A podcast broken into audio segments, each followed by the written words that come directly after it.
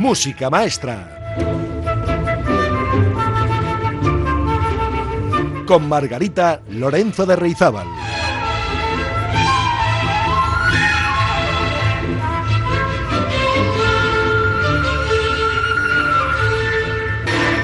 Muy buenas amigas y amigos, bienvenidos y bienvenidas a una semana más de Música Maestra. Hoy el programa 121. Y hoy vamos a hablar de Don Quijote en la música clásica. Donde música hubiere, cosa mala no existiere. Esta frase, recogida en el capítulo 34 de la segunda parte del Quijote, muestra la afición de Miguel de Cervantes por la música. Nunca sabremos si de no haberse dedicado a escribir habría sido músico, pero lo que sí se sabe es que sus palabras han sido capaces de inspirar multitud de obras musicales en todo el planeta.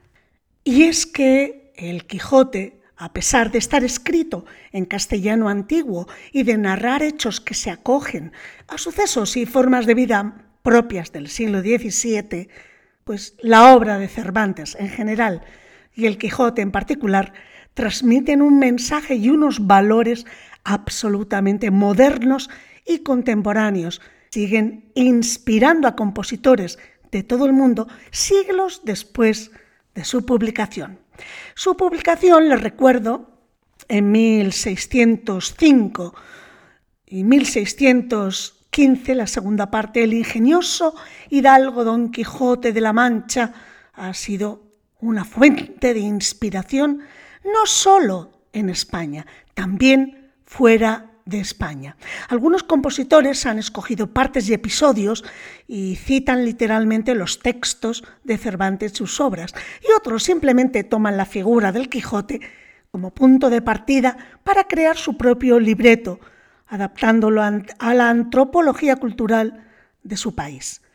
Los compositores de música instrumental que no emplean texto por su parte suelen inspirarse pues en alguna hazaña concreta o algún apartado, algún capítulo de la obra, pero disponen de una mayor libertad para crear. Pues hoy vamos a hacer un repaso de las músicas de los grandes compositores inspiradas en el Don Quijote cervantino. Y vamos a comenzar con George Philip Telemann y su burlesca de Don Quijote, datada en 1700 61. Concretamente vamos a escuchar el número que describe el ataque de Don Quijote a los molinos de viento. Música maestra.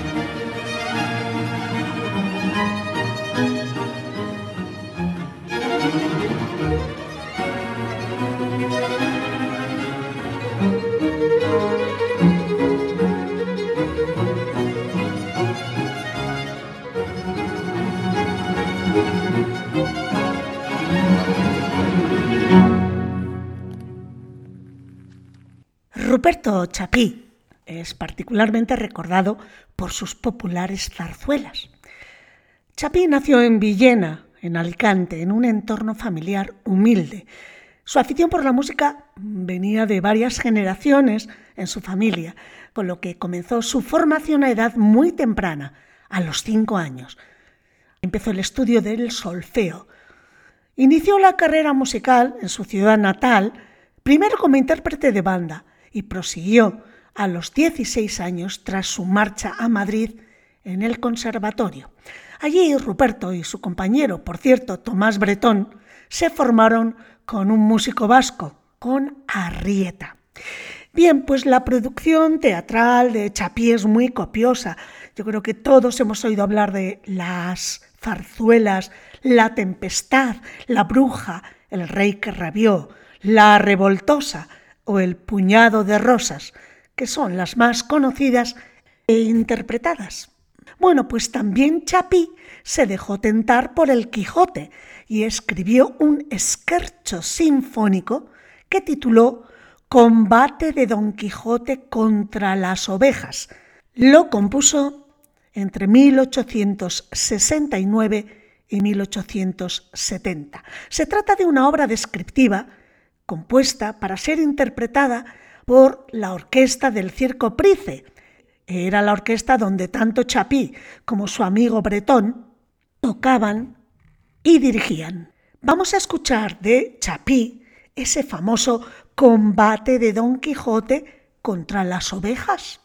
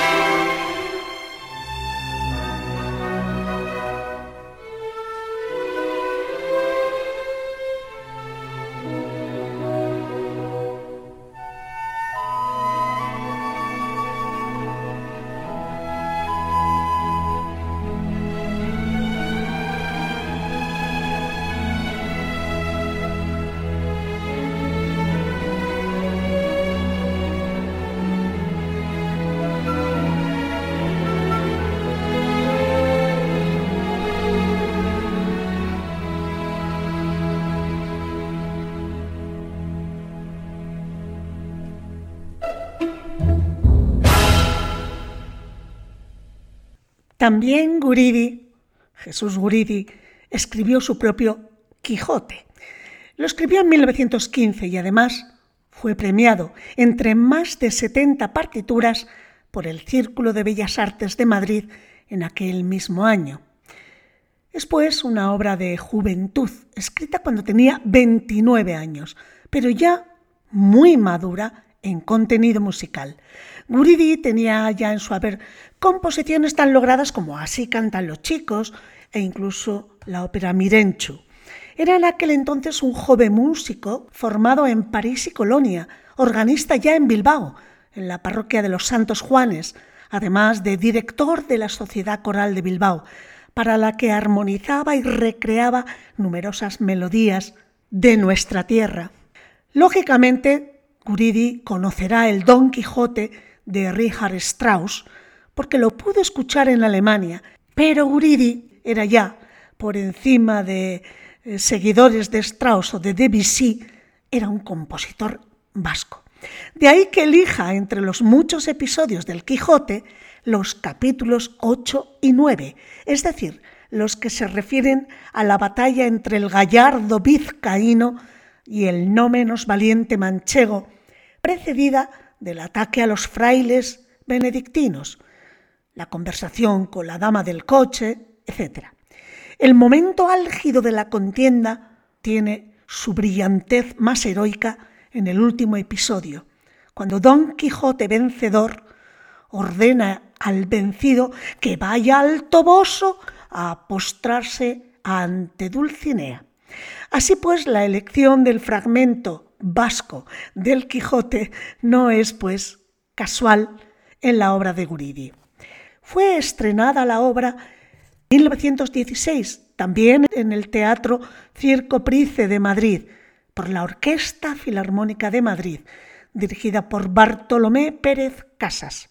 Sepan que aunque obtuvo el segundo premio del concurso que, que había convocado el Círculo de Bellas Artes el año anterior, con motivo del centenario de la muerte de Cervantes, el primer premio quedó desierto.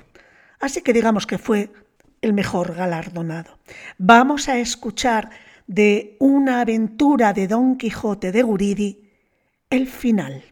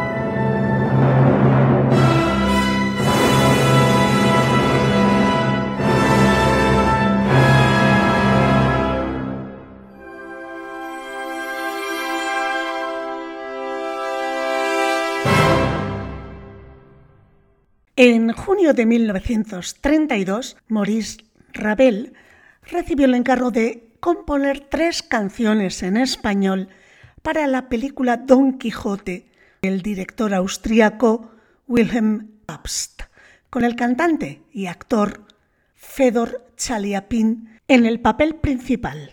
El plazo para la composición se fijó para el 15 de agosto de 1932, pero el 26 de agosto de ese año, Ravel hizo saber desde San Juan de Luz que el plazo tan corto, siendo imposible de cumplir, pues le obligaba a renunciar a ese compromiso. Las empresas productoras de la película insistieron en que Ravel entregara al menos una melodía el 15 de septiembre de 1932. Ravel accedió a entregar el primer movimiento de las tres canciones que escribiría finalmente.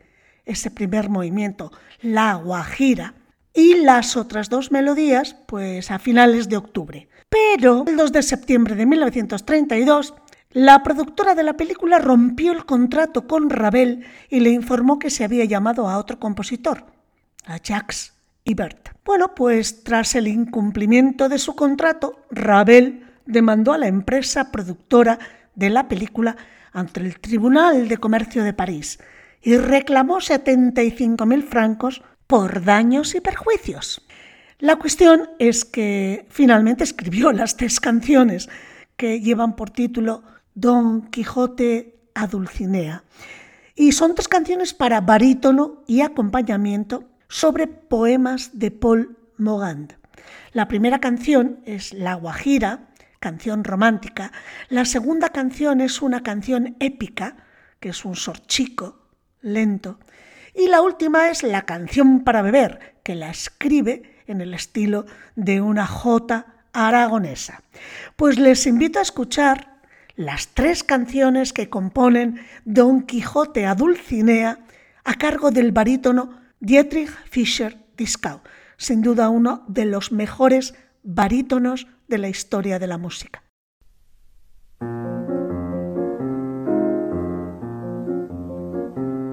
Si vous disiez que la terre a tant tourné vous offensa, je lui dépêcherai pour ça. Vous la verriez fixer ce terre.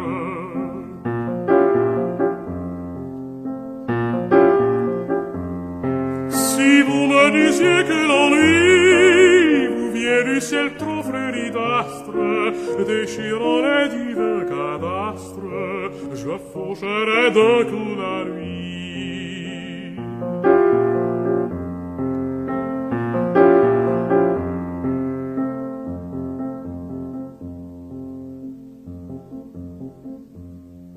Si disiez que l'espace est si vide ne vous plaît point, chevalier Dieu, la lance au point, j'étoile le vent qui passe. Mais si vous disiez que mon sang est plus à moi qu'à vous, sublimi verso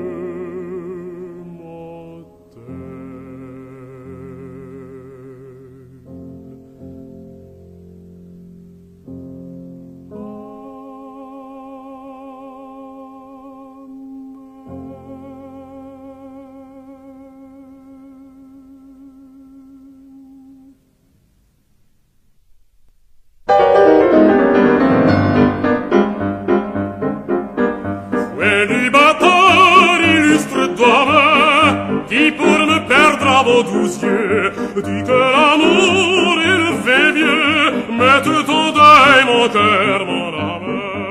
Ah, ah, ah, ah. Je bois à la joie La joie est le seul but où je vais droit. Lorsque j'ai, lorsque j'ai bu ah, ah, La joie, ah, ah, la joie le droit à la joie.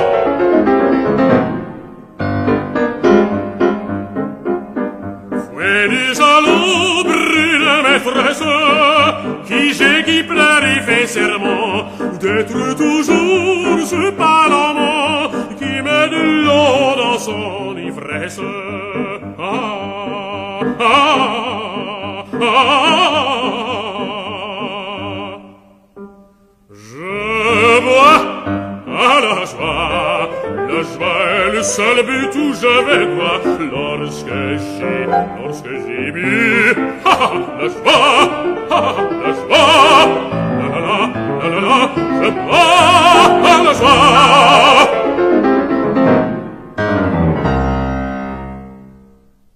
Pues vamos a hablar ahora de Jacques Ibert, el compositor francés que se llevó el gato al agua a la hora de hacer la música para la película en la que rechazaron a Ravel. Jacques Ibert desarrolló su interés por las canciones y la música dramática muy pronto. Su madre era una pianista consumada y de joven Ibert comenzó a mantenerse acompañando a cantantes y tocando piano en películas mudas, entre otras actividades. El servicio militar durante la Primera Guerra Mundial interrumpió su incipiente carrera. En 1919 ganó el Grand Prix de Roma en el primer intento, que no suele ser habitual, es un concurso de composición. Y en los años 20 su carrera floreció con éxitos en la ópera, en el ballet, canciones y música orquestal. Es en 1931 cuando empieza a componer música para películas, escribiendo 11 partituras solo en esa década. Las obras más conocidas de los años posteriores a la Segunda Guerra Mundial fueron la música para el Macbeth de Orson Welles en 1948, y el ballet titulado Circo para la película Invitación a la Danza de Gene Kelly en 1952. Bueno, la cuestión es que el director Wilhelm Pabst filmó al final tres versiones separadas del Quijote, en inglés, francés y alemán, con el legendario bajo ruso que les he comentado antes, Chaliapin, en el papel principal en los tres idiomas. Bueno, pues Ibert aportó cuatro canciones que Chaliapin canta en la película y en una grabación con Ibert dirigiendo. La partitura original era para un pequeño conjunto orquestal, pero también la versionó para una orquesta sinfónica completa. Finalmente hizo un arreglo para voz y piano.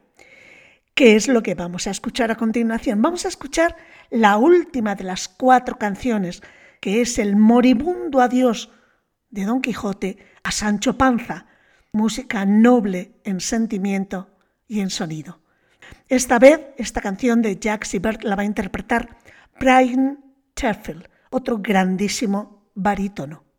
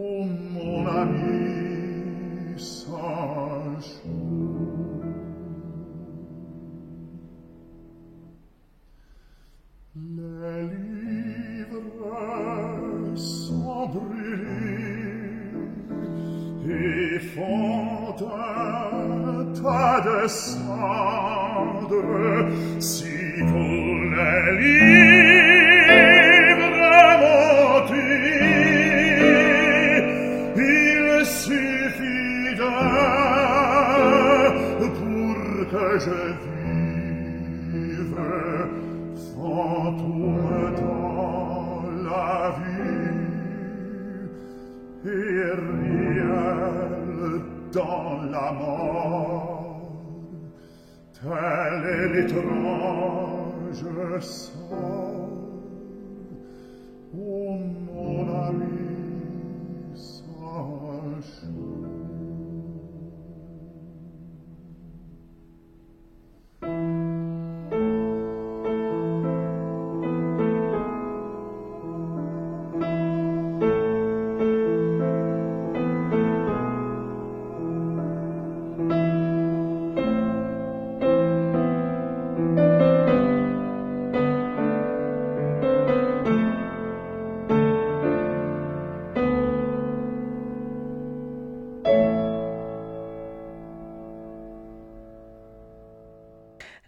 me digan que no es una preciosidad esta canción de Jack Siebert sobre la muerte de Don Quijote.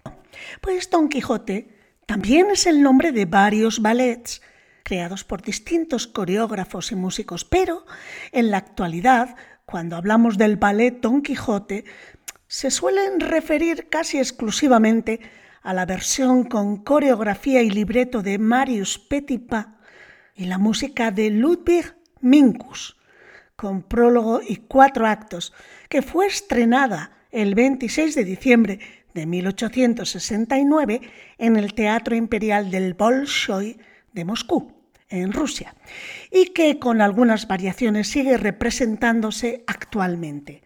La obra de Petipa, el, el libreto, se basa libremente en la novela de Don Quijote de la Mancha, de Cervantes, pero en particular en el capítulo de las bodas de Camacho, episodio narrado en el capítulo 19 de la segunda parte, en el que se relata el romance entre el barbero Basilio y la joven Quiteria. Pues vamos a escuchar de Ludwig Minkus del ballet Don Quijote, coreografiado por Marius Petipa, pues del acto cuarto el final, la danza española.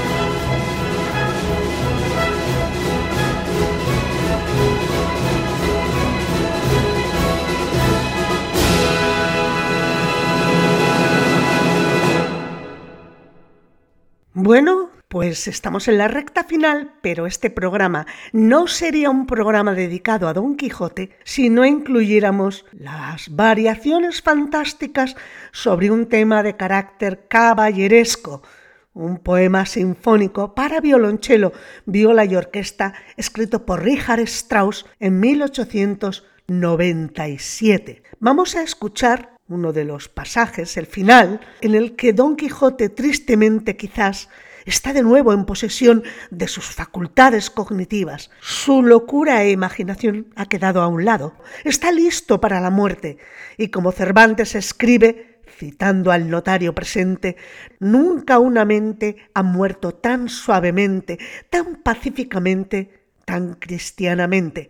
Pues Strauss refleja esta escena y este final en seis breves y suaves compases que transmiten un estado de ánimo conmovedor. Escuchemos, por tanto, el fragmento final del, poema sinfónico Don Quijote de Richard Strauss, a cargo de la Orquesta Filarmónica de Berlín, dirigida por Karajan. Solo una aclaración, amigas y amigos. El violonchelo es el instrumento que representa la voz de Don Quijote.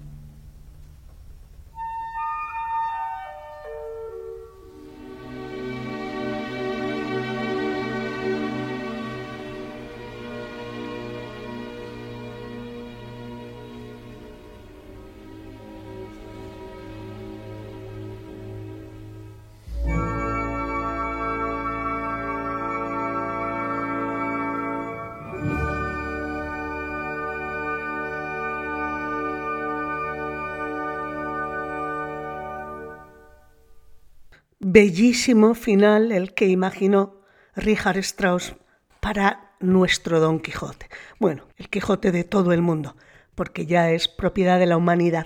Y para terminar, pues vamos a terminar con El hombre de la Mancha, que es un musical con libreto de Wasserman y música de Mitch Leigh, basado en la obra de texto para la televisión Yo Don Quijote, a su vez inspirada en Don Quijote de la Mancha de Cervantes. Pues sí, tenemos también un musical sobre este personaje. La trama del musical arranca con el propio Cervantes encerrado en una prisión mientras aguarda una audiencia con la Inquisición española.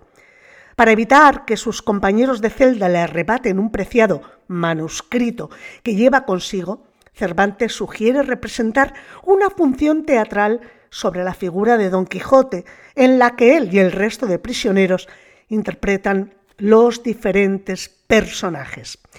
La producción original de Broadway se estrenó en 1965 y desde entonces el espectáculo ha sido puesto en escena en muchas ocasiones y en todo el mundo vamos a escuchar dos preciosos temas de este hombre de la Mancha. Uno poco conocido es Dulcinea y lo vamos a escuchar en la voz de Plácido Domingo. Ah, sweet sovereign of my captive heart, I shall not fail thee, for I know I have dreamed thee too long, never seen thee or touched thee, but known thee with all of my heart. prayer, half a song. Thou hast always been with me, though we have been always apart. Dulcinea, Dulcinea, I see heaven when I see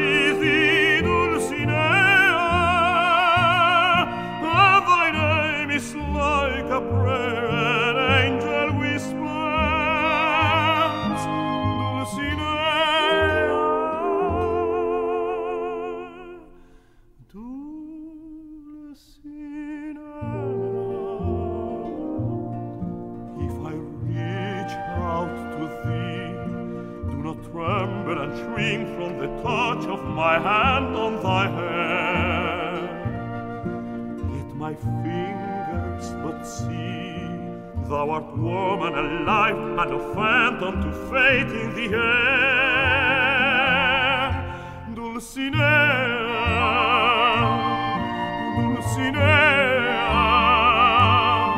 I have sought thee, son, thee, dreamed thee, Dulcinea. Now I found thee, and the world shall know thy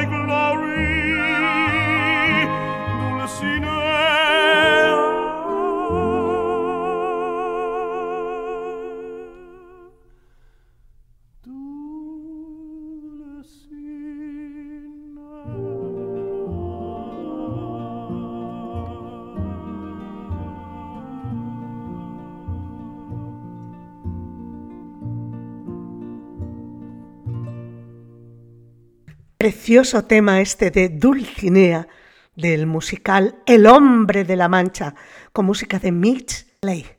Y no es por nada, pero qué bien lo canta Plácido Domingo, con qué sensibilidad. Bueno, y ahora sí es la recta final. ¿Y con qué nos vamos a despedir? Pues exactamente con otro tema del mismo musical. Este tema muy conocido y que interpreta Il Divo. The Impossible Dream, el sueño imposible. Seguro que lo han oído muchas veces, pero no sabían que era de este musical de Broadway basado en El Quijote. Pues solo me queda recordarles que disponen del WhatsApp para solicitar sus músicas o pedir sus deseos más íntimos, musicales, se entiende la semana que viene volvemos a comenzar con el concurso de música maestra porque tenemos muchas entradas para regalar para la voz para el día 1 y 2 de diciembre o el 15 y 16. El 1 y 2 de diciembre para el programa Nórdicos Apasionados, el 15 y 16 de diciembre para El Señor de los Anillos y el 22 y 23 de diciembre para el concierto de Navidad que presentará conjuntamente la voz y la banda municipal de Bilbao. Como tenemos entradas para regalar, pues no les van a salir gratis, algo tendrán que hacer, por ejemplo, contestar a las preguntas que iremos haciendo a partir de la próxima semana. El número de WhatsApp ya saben, 688-713-512. Yo estaré al otro lado del aparato. Cuídense mucho, mucho, mucho, porque les espero la semana que viene. Agur, amigas y amigos, que la música les acompañe.